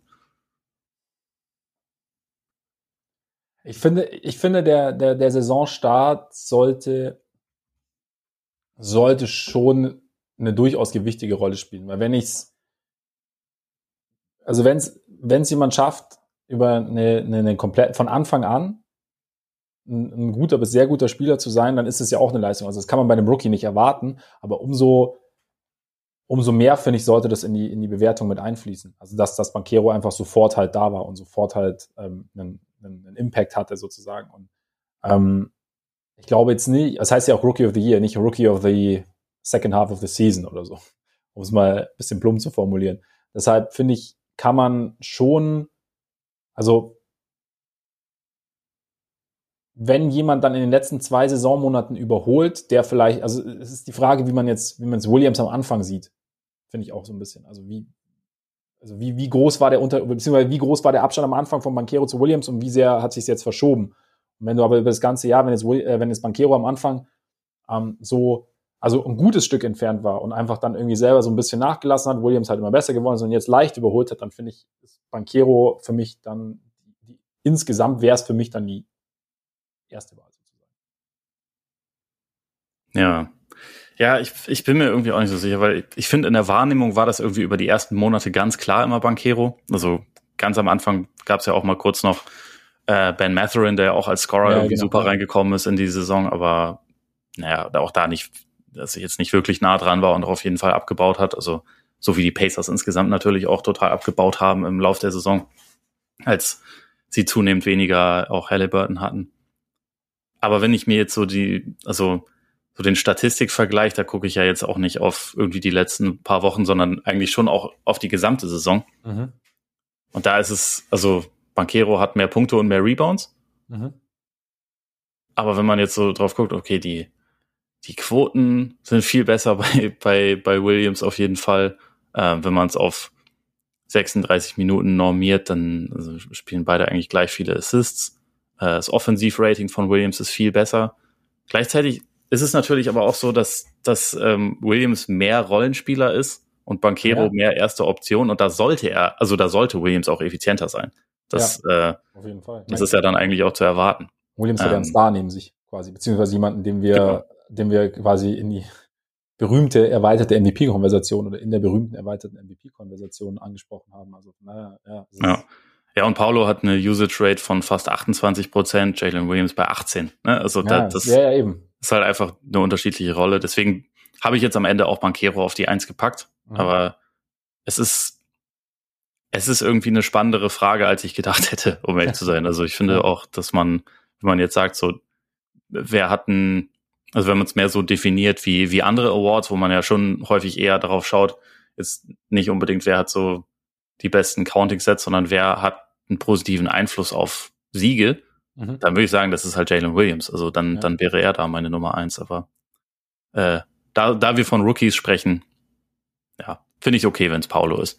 Okay. Und wen hast du noch auf, auf dem Ballot? Keegan Murray? Genau, Keegan Murray ist auf der 5, ähm, wobei ich ihn, wenn ich jetzt so drüber nachdenke, glaube ich, eher auf die 4 packe und Matherin auf die 5 packe. Mhm. Und dann äh, Walker Kessler habe ich auf 3. Ah, ja, der einfach defensiv schon echt ein Monstrum ist, muss man ja. schon sagen. Das darf ja auch mal zählen. Das darf durchaus mal zählen, wenn wir schon von Counting Stats und so sprechen. Die ganze Eben. Mal, ne? Dann sind wir durch, beziehungsweise können da noch mal ganz kurz aufs All-NBA-Team schauen, auf unsere All-NBA-Teams schauen, würde ich sagen. Wir haben ja letzte Woche haben wir ja einen vorläufigen Endstand bekannt gegeben. Jetzt geben wir noch mal einen, einen, einen, den nächsten vorläufigen Endstand bekannt. Also, ich würde sagen, ich glaube, also unser First Team mit Tatum, Janis plus bei dir, Jokic, bei mir im Beat, ne, vorher bleibt. Ja. Guard Curry bleibt. Ja. Und dann Shay oder Luca? Du bleibst bei Luca? Ja, muss ja. Ich finde es nicht schön, aber. Nee, ich glaube, ich packe jetzt Shay rein tatsächlich. Wir haben ja letzte Woche auch schon drüber gesprochen, ob wir, also, weil es ja die Diskussion gab mit Curry, ob Curry jetzt zu wenig Spiele hat und so und ob deswegen Second Team. Also ich, mach, ich gehe jetzt mit Curry und Shea.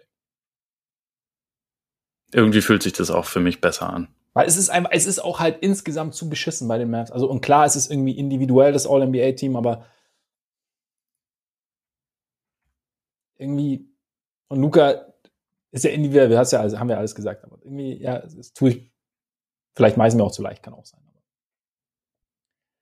Ja, es ist halt einfach alles ein bisschen anstrengend. Ja, ja, das kommt auf jeden Fall dazu. Wie, ähm, nimmst du jetzt Dame wahr, der ja aus dem Verkehr gezogen wurde, sozusagen vor kurzem, ähm, damit die Blazers Spiele verlieren oder halt in die Wolves gewinnen, kann natürlich auch sein. Aber bleibt er für dich im Second Team oder, oder rutscht er da, dadurch für dich runter hinter Mitchell zum Beispiel? Oder? Ja, Mitchell macht jetzt passenderweise natürlich nur noch 40 Punkte Spiele, Ja, ne? genau. Das, äh, also der, der hat, glaube ich, schon gesehen, dass da, dass da noch was geht. Ja, Ähm, insgesamt würde ich aber trotzdem, glaube ich, eher mit Dame gehen, weil er halt Ja.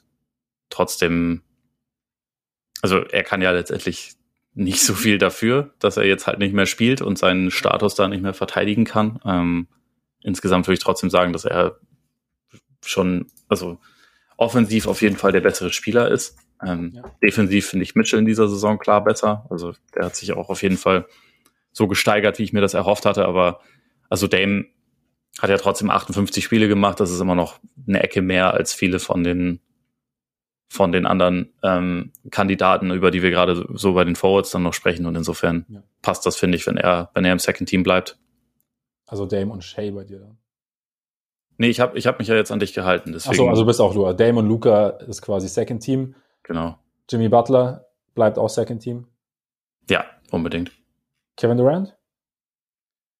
Äh, irgendwie finde ich das doof, weil er hat wirklich nicht viel gespielt, so insgesamt. Deshalb? Kawhi, Deshalb Kawhi? War Kawhi in den Spielen, die er mehr gemacht hat, so viel besser, dass ich das für dich. Nee, aber also der, der war jetzt nicht viel, viel besser oder so, das, das kann man nicht Oder unbedingt so, sagen. nein, besser ist der falsch, aber so gut, so gut, weil wer ist schon besser als Kevin Durant? ja, als Two-Way-Player manchmal Kawhi, ne? Man schon. Manchmal.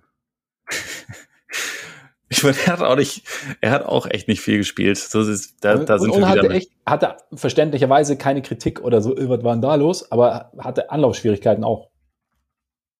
Ja, hatte auch Anlaufschwierigkeiten. ich weiß es nicht. Irgendwie, ich, ich fände es auch okay, wenn man Durant einfach gar nicht mit reinnimmt. Also einfach, Ja, weil er so wenig gespielt hat. Ja, du, Ja, du nicht, ich weiß. Ja, aber wenn er spielt, war, gespielt hat, war er so gut. Ja, ich war irgendwo muss, aber es ist ja, er hat, er hat über die Hälfte gemacht. Bei wie viel ist er mittlerweile? Moment. 45 oder so? Also ich meine, im CBA wird ja jetzt festgehalten, dass du eigentlich mehr Spiele gemacht haben musst, um Award eli- eligible zu sein. Das ist zwar in diesem in dieser gut. Saison glaube ich noch nicht die Regel, aber Nee, aber er wird halt die 50 nicht schaffen. du darfst halt, du darfst ja mittlerweile auch in Gambling äh, investieren. Ähm, Jetzt kommt das wieder mit dem Klimaschutz. Oder? Ja. Finde ich auch, ich auch ganz wichtig, ganz wichtig, dass man das, dass man das fördert. Aber äh, er hat 45 Spiele bis jetzt. Das heißt, er wird kommen auf, also ich gehe jetzt mal davon aus, sollte er sich nicht wehtun, dass er einfach die letzten Spiele macht, weil so ein bisschen einspielen sollte man sich ja. Er hat noch vier Spiele. Das heißt, er kommt auf 49. Zu wenig. Ja, für dich, aber wir sind ja, das neue CBA gilt ja noch nicht. Deswegen. My man, Kevin Durant. Na gut. Aber also du kannst, es ist ja okay, wenn du da, wir haben ja jetzt, kein- es ist ja kein offizielles korpiger All-NBA-Team, es ist ja das Ole Freaks All-NBA-Team. Ja, eben. Deswegen ist es schon okay, wenn du, wenn du, bei mir ist er wenn dann im Third Team. okay. Ich meine, Kawhi hat, Kawhi kommt halt auf 52 Spiele. Absolut. Also es ist jetzt nicht, es ist jetzt nicht so, dass Kawhi irgendwie hier der Iron Man war und, und, und Durant irgendwie die ganze Zeit die Füße hochgelegt hätte, sondern es sind drei- magische Zahl. Aber ich meine, keine Ahnung, es ist ja nicht gesagt, dass Kawhi das schafft. Es ist ja nicht, ich meine, er hat jetzt 49. Er kann, er kann jetzt jederzeit ausfallen. Er kann, genau, genau. Die Uhr tickt. Aber okay, du, du nimmst Ding, du nimmst, du nimmst Kawhi, ich nehme Durant und dann nimmst du Embiid, ich nehme Ja. Jokic. Richtig? Richtig. Korrekt. Third Team, Mitchell, Ja. zweiter Guardspot. Habe ich immer noch Fox. Passt. Ich hatte überlegt, Booker noch äh, drüber zu nehmen, weil Booker, wenn er gespielt hat, schon auch verdammt gut war Ja. in dieser Saison. Aber Box halt auch und er hat viel gespielt. ja. Und ist äh, der Jerry West Clutch Player of the E-Band. Century. E-Band. Deshalb darf das auch honoriert werden. Dann LeBron. Ja. Soll ich dich ärgern und hier jetzt Kevin Durant sagen? Ja, kannst du ja. Ja, ich glaube, ich sag Kevin Durant. Ja, Ich sage Kawhi Leonard. Ähm, und dann nimmst du jetzt, ich hab's, es ist ja schon durchgeklungen, fliegt Sabonis jetzt raus oder was für, für, für Davis? Ich finde es echt ein bisschen kompliziert, weil für Sabonis spricht natürlich auch, dass er echt ähm, viel gespielt hat, obwohl er auch die zweite Saisonhälfte irgendwie komplett mit ähm, ich glaube, einer Daumenfraktur ja gespielt hat, ne? Also sowas, ja. sich da wirklich durchgekämpft hat und Davis hat nur 52 Spiele gemacht, aber gleichzeitig, ich kann jetzt auch niemandem ernsthaft verklickern, dass, dass Sabonis ein besserer Spieler ist als Davis, weißt du? Und also wenn wir sagen, dass Durant, der irgendwie zehn Spiele pro Saison macht, auf jeden Fall im äh, All-NBA-Team stehen muss, statt Leuten, die die 70 Spiele machen.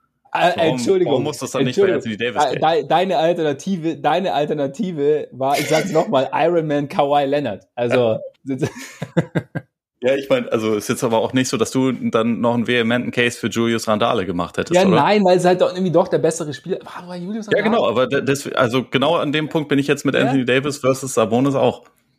Ja, ich, ich verstehe dich, ich verstehe dich. Aber ich, ich, kann man Sabonis wirklich rausnehmen? Ich weiß es nicht. Nach dem Jahr. Auch nach, nachdem wir auch eigen, uns eigentlich einig waren, dass er so ein bisschen der MVP der Kings war, aber ist dann die Konkurrenz im First Team, äh, im, im, im All-NBA-Team dann einfach zu groß. Also dass, der äh, dass, dass Fox quasi einfacher hat, einen, einen Platz im Team zu bekommen. Ich glaube irgendwie schon. Also ich meine, es gibt zwar auch eine krasse Guard-Konkurrenz, aber da gibt's halt auch sechs Plätze und für Bigs gibt's halt drei. Ja. Und es ist ja. halt leider auch bei beiden ja so, dass sie halt nicht mehr irgendwie neben anderen Bigs gespielt haben, sondern ja. eigentlich ihre komplette Zeit auf Center gebracht haben. Also ich meine, ich kann mir vorstellen, dass die, dass die NBA das wieder möglich machen wird, dass man, dass man Davis irgendwie auch als Forward wählen kann oder so. Dann, dann ist es vielleicht ein anderes Thema. Aber also realistisch betrachtet ist es ja einfach nicht so, ja. ähm, sondern er ist ein Center und deswegen würde ich ihn da jetzt auch nicht irgendwo anders hinstellen. Ich glaube, es ist ja sogar mit Embiid auch schon wieder so ein Quatsch, dass man den auch als Forward wählen kann, dass er einfach nur hirnverbrannt ist. Ja, warum, warum auch nicht? Ähm, und dadurch ist es dann, glaube ich, leider einfach so, dass Sabonis bei mir runterfällt. Also es fühlt sich nicht, äh, fühlt sich nicht gut an, aber ja. ist, glaube ich, so. Und ich meine auch, auch ähm, bei Brook Lopez zum Beispiel, ne? Es gab auch schon Jahre, wo der mit seiner Saison Third Team Center hätte sein können. Ja. Aber in dieser Saison halt nicht. Es gibt mittlerweile wieder ziemlich viele, ziemlich gute Center, glaube ich. Absolut. Über Bam haben wir ja noch gar nicht gesprochen. Jetzt, also wir haben letzte Woche natürlich drüber gesprochen, aber heute nicht. Heute wird der nur angegriffen. Auch Bam ist ein Mensch, der existiert, ja. Ja, so ist es, so ist es. Ja, ich, ja, ich glaube, oh, ich meine, Davis ist der bessere Spieler, aber Sabonis hat ja, ja auch als also zentraler Bestandteil der Offense diese historisch gute Offense angeführt und halt die Kings auf Platz drei geführt. Das ist so. Ja. Ich glaube, ich warte noch mal die letzten, ich warte noch mal ab, was Davis, ob ob der, Davis noch schafft, die Lakers auf. Was alles noch passiert. Ich warte es einfach noch mal ab. Okay, dann äh, warten wir nächste Woche auf das finale, finale, genau. final All-NBA Update. Genau, genau. Es ist, es ist ich lasse mir das auch offen. Wahrscheinlich mache ich dann noch einen, einen, Case für wen ganz anders. Ja, ja. Vielleicht überzeuge ich Kevin Durant auch noch, dass du ihm ein Second Team. Ja, ich glaube, ich glaub, der Zug ist abgefahren. Der ist abgefahren. Und wenn jetzt die letzte. Du meinst bei mir einfach, der ist bei mir einfach raus. Na gut, na gut. Wir sind auch raus jetzt. Ne? Ich glaube auch. Ja, wir sind nämlich am Ende. Vielen Dank für eure Aufmerksamkeit. Schön, dass ihr dabei wart. Ähm, solltet ihr uns abonnieren wollen, weil ihr es noch nicht getan habt, könnt ihr das ab sofort tun. Nicht ab sofort, eigentlich schon immer. Ihr könnt, geht zu Amazon Music, Apple Podcasts, Spotify, Deezer, Google Podcasts. Habe ich jetzt nochmal gesagt, Google Podcasts? Ich glaube nicht. Okay, dann habe ich alles, alles richtig gemacht in dem Fall wenn ich zweimal auch, gesagt habe. Auch zu die YouTube, genau. YouTube geht auch, genau. Also ne, schaut vorbei, wo ihr vorbeischauen wollt, vor allem wo ihr reinhören wollt, weil da findet ihr uns. Und folgt uns natürlich gerne bei Twitter, folgt uns bei Instagram. Schaut bei Patreon vorbei. Und jetzt würde ich sagen, genießt euren Tag, genießt euren Abend, euren Morgen. Und bis bald hoffentlich. Reingehauen. Reingehauen.